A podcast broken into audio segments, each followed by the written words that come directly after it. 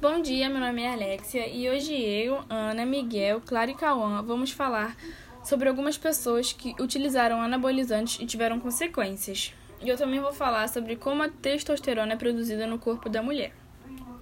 Conhecida por comandar o corpo masculino, a testosterona também está presente no organismo da mulher, mas em pequena quantidade. Nas pessoas do sexo feminino, o hormônio é produzido nos ovários e nas glândulas suprarrenais tendo entre suas funções auxiliar o processo de reprodução. Mesmo que a quantidade de testosterona produzida pela mulher seja pequena, todas essas funções são executadas normalmente. Querer tomar testosterona para melhorar a performance na academia ou ficar mais disposta para o dia a dia é um erro. Obesidade, má alimentação e anticoncepcional.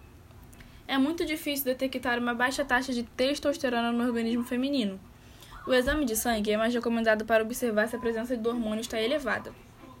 Usar anticoncepcional, ter uma alimentação não balanceada e estar obeso são fatores que podem diminuir as taxas de testosterona no corpo feminino.